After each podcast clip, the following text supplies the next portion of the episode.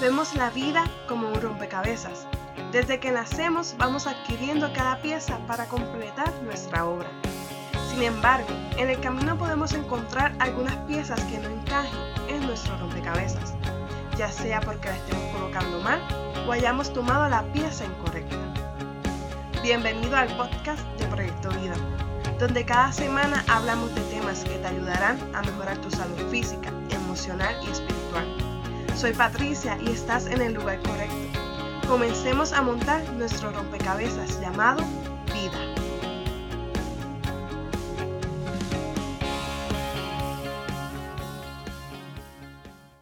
Hola, bienvenidos nuevamente a este espacio llamado Proyecto Vida, donde nuestra meta es escuchar, educar y prevenir sobre temas de salud mental, bienestar y crecimiento. Estás escuchando el episodio número 10, donde estaremos hablando sobre la depresión. Espero que hoy se encuentren muy bien y que su día haya comenzado lleno de energía. Hoy volvemos a tener de invitado a Orlando, así que vamos a dejarle los micrófonos a él para que se presente. Bueno, mi nombre es Orlando Sánchez, soy psicólogo. Actualmente estoy cursando estudios doctorales para un PhD en la Universidad Carlos Albizu de San Juan. Así que gracias Orlando por estar aquí nuevamente. Eh, vamos a comenzar con el tema de hoy que es sobre la depresión y me gustaría que definiéramos qué es la depresión como tal. La depresión es la base para los trastornos del estado de ánimo. Es como el, el fundamento de ese, de ese grupo de trastornos. Y el estado de ánimo se refiere a la emoción sostenida que le da color a la manera en que percibimos la vida. Es como la ponerse unos gafas color verde, pues vamos a ver verde, obviamente. Esa emoción sostenida se sostiene a través del tiempo. No puede ser que hoy me sienta triste y ya por eso tengo depresión. Este, en la veinteava edición de Terapia Cognitiva para la Depresión, Beck y colaboradores, citan el informe del Instituto Nacional de Salud Mental de Estados Unidos y ellos dicen que el 75% del total de hospitalizaciones psiquiátricas se deben a la depresión. O sea que es un número bastante grande. El DCM dice que este, el 7% de la población medida a través de un año, eh, eh, se supone que tenga depresión. Eh, otras autoridades estiman que el 12% de la población adulta ha presentado o presentará un, un episodio depresivo perdón, en el futuro. Es bien importante entender que la depresión es parecido a un síndrome o un conjunto de, de síntomas bien definidos. Una persona que sufre depresión, primeramente, pierde el interés por las cosas que antes les parecía placenteras. Perdón. Eh, también eh, siente este ánimo deprimido, que básicamente es tristeza, vacío, estar sin esperanza. Esos son los dos eh, síntomas que uno de ellos siempre debe tener una persona, debe tener una persona que, que, tiene el diagnóstico de depresión. También es insomnio o hipersomnia, o sea, duerme mucho o duerme poco. Esto es bien interesante porque a veces uno le pregunta a las personas, ¿estás durmiendo bien? Y vienen y le contestan, estoy durmiendo de más. Pues eso no es dormir bien, eso es dormir de más. Exacto. Eh, igual con la comida, ¿estás comiendo bien? Muchacho, estoy comiendo demasiado. Pues también eso es comer de más. También eso, afecta. Eso es un, un, síntoma de la depresión, el no comer o el comer de mal, ganar peso o bajar de peso.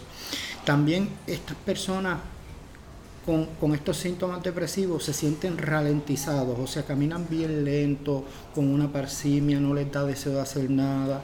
Este, eh, tienen eh, recurrentes pensamientos de muerte. Eh, algunos llegan a idealización, a ideación suicida con o sin plan estructurado. Es bien importante que eh, la ideación suicida se presenta mucho en las personas que sienten desesperanza, que es otro síntoma que también presentan las personas de depresión. Beck vio la depresión a través de una triada, la triada cognitiva, donde está qué yo pienso de mí mismo, ese es un punto de, de la triada, qué pienso yo del mundo, que ese es otro punto de la triada, y cómo yo veo el futuro. Y estas personas piensan de sí mismos que son inadecuados, piensan que el mundo es hostil y no ven el futuro como, como, como algo soleado, como algo bonito. Y entonces, eh, ¿cuáles son los tipos de depresión más comunes que podemos encontrar? Los tipos de depresión más comunes dentro de los trastornos depresivos tenemos el trastorno de depresión mayor, que es el más común. Es bien importante que ese trastorno de depresión mayor, mucha gente no entiende que a pesar de que se diagnostica por reactividad, o sea, yo oigo estos síntomas, depresión mayor, no necesariamente es así. Hay que escudriñar eh, el estilo de vida que ha pasado en la persona, porque por ejemplo una persona con duelo, eso es lo que te iba a preguntar. tienden a confundir lo que la persona está pasando, el duelo, con que está depresiva. Claro, porque pues la persona con duelo tiende a exhibir esos mismos síntomas, pero es un duelo. se trata diferente. claro, y entonces no se le puede dar el diagnóstico. Lo que hay que ver es cómo la persona está experimentando el duelo. Si hay ese componente cultural, hay que, eh, hay que observarlo bien porque si ese duelo empieza a experimentarse de una manera que no es normal para esa cultura, pues entonces sí se le puede dar el diagnóstico de depresión. Depresión mayor es el más común. Tenemos también el disruptivo del estado de ánimo, que ese es cuando específicamente los niños empiezan a tener ira. Es bien importante que entender que en los adultos es la tristeza, ese, ese, ese sentimiento de vacío. En los niños es coraje. Como si fuera irritabilidad. Como si fuera irritabilidad. El trastorno depresivo persistente, que antes se llamaba distimia, que es pues los síntomas depresivos después de un año, después de dos años.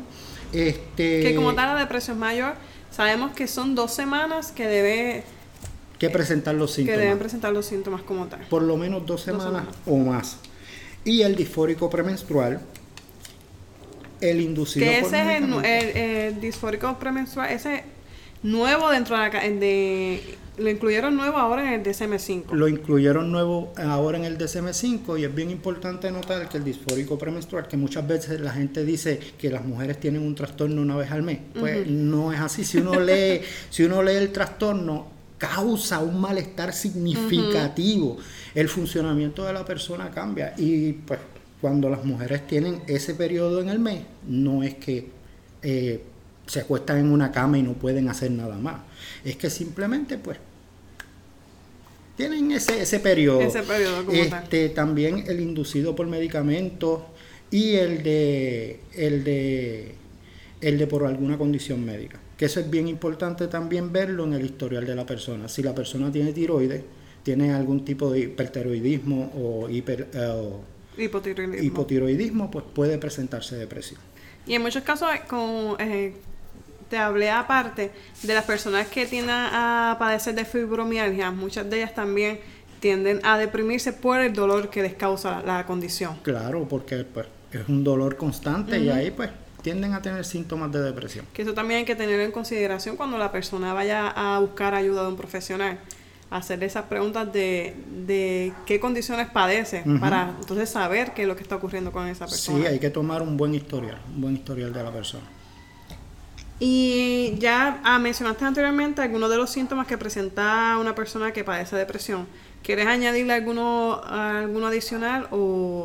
No, son nueve síntomas. Son nueve síntomas que el DCM este, dice que es pues, la persona que tiene depresión mayor, pero son más que cinco. Si la persona exhibe cinco y tiene que exhibir el que pierda el interés por hacer las cosas y el que, o el que este, la persona siente este estado deprimido, de vacío, de tristeza, posiblemente la persona, como son nueve síntomas, posiblemente dos personas que tengan el diagnóstico de depresión mayor no tienen los mismos síntomas.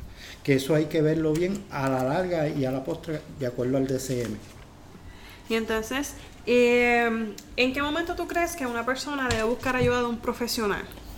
El DCM, en la inmensa mayoría de sus trastornos, tiene el mismo criterio para buscar ayuda.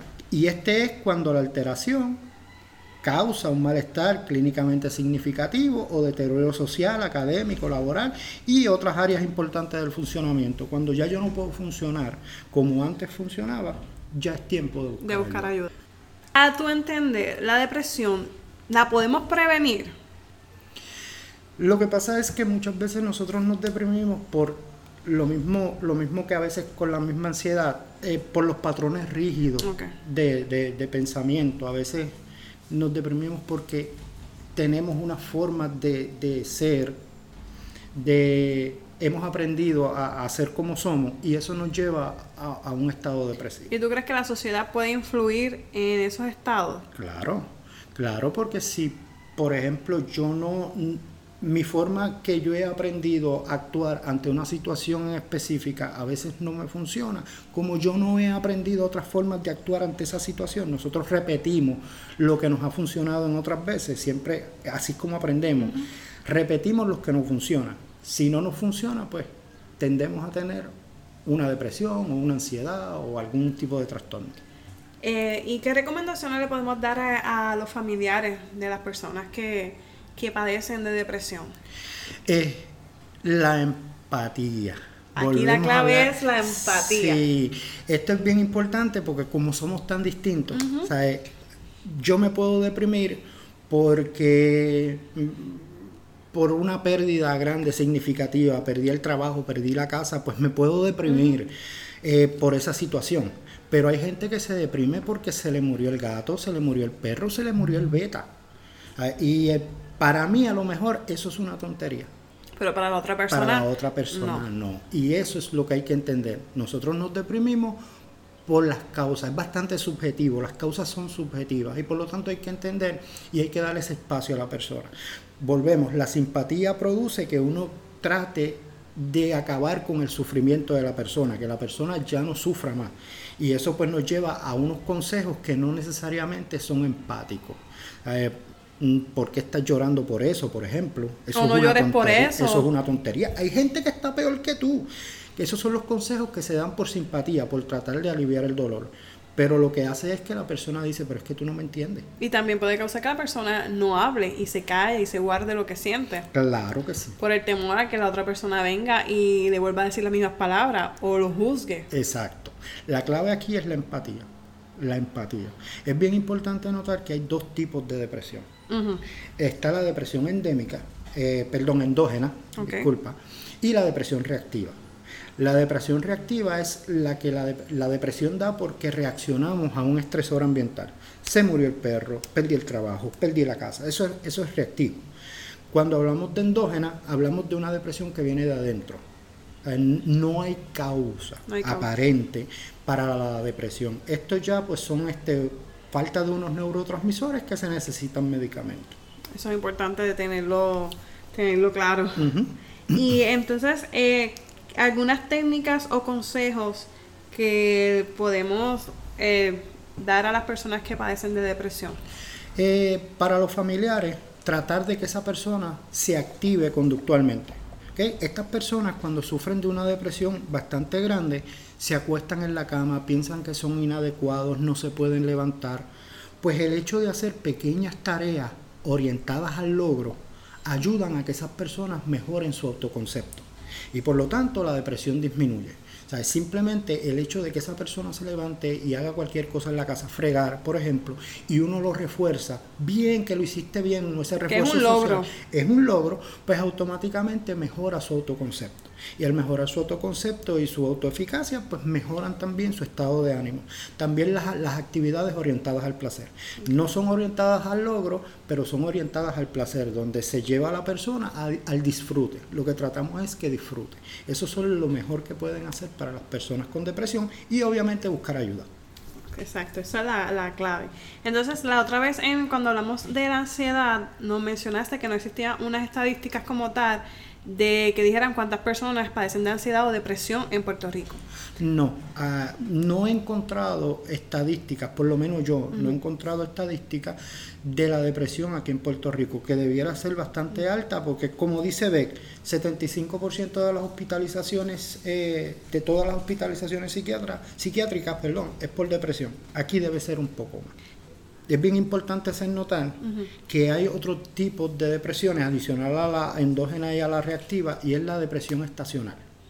Esto es cuando pues llegan los periodos navideños que las personas se acuerdan del duelo, se acuerdan de la persona que falleció, se acuerdan de lo que perdieron, se acuerdan de un montón de cosas y también da este tipo de depresión. Esa tipo de depresión es un poquito más severa y es tan corta y tan corta que hace que la gente, muchos de ellos se suiciden.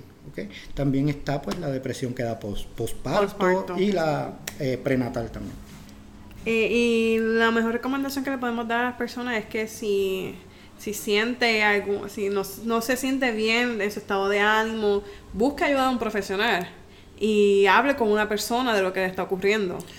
Claro, este, si no puede, si no puede, si su capacidad de afrontamiento al problema que tiene es demasiado de, muy pequeña y el problema es demasiado muy grande, es tiempo de buscar ayuda. Eso no significa que uno, perdón, que el, que el sello del, del trastorno lo va a llevar para toda la vida. Esto significa que en un momento dado uno necesitó ese empujoncito, uno necesitó que, que le aclararan la mente, que le, que le ayudaran a ver las cosas buenas de la vida y, y, las herramientas que uno mismo tiene para poder cambiar y seguir adelante en la vida. ¿Y qué técnica eh, si utilizas cuando una persona llega a tu oficina y, y entonces eh, tú le diagnosticas que tiene depresión?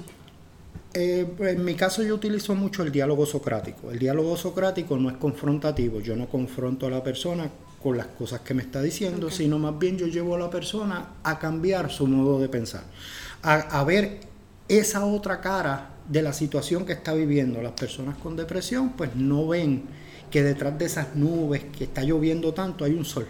Pues hay que llevarle a ver las cosas desde otro punto de vista. Tan pronto lo ven ellos, ah, hacen como el cambio. Como que hay esa, esa introspección y cambio. Okay. Que esa es una de las más que tú utilizas. Sí. Sí, funciona muy bien. Adicional a las activaciones conductuales, a la activación, este, a la conducta orientada a logro y conducta orientada a, placer. Pues Orlando, te damos las gracias nuevamente. No hay problema. Por estar aquí, por tomar de tu tiempo y hablar con nosotros un ratito sobre eh, este tema que también es importante, sobre la depresión. Y recuerden que la información ofrecida no es ni está destinada a ser terapia psicológica, si necesita ayuda puede visitar a su proveedor de salud mental o, llamar al 1-800-981-0023. Así que nos despedimos eh, de este episodio. Recuerden ver las notas del programa donde les comparto información adicional. Síguenos en nuestras diferentes redes sociales como Proyecto Vida PR, tanto en Instagram como en Facebook. Comparte este episodio con amigos y familiares. Y si tienes algún tema que desees que hablemos, envíanos el mismo a través de nuestro email pr.proyectovida.gmail.com o por nuestras diferentes redes sociales. Un abrazo y nos vemos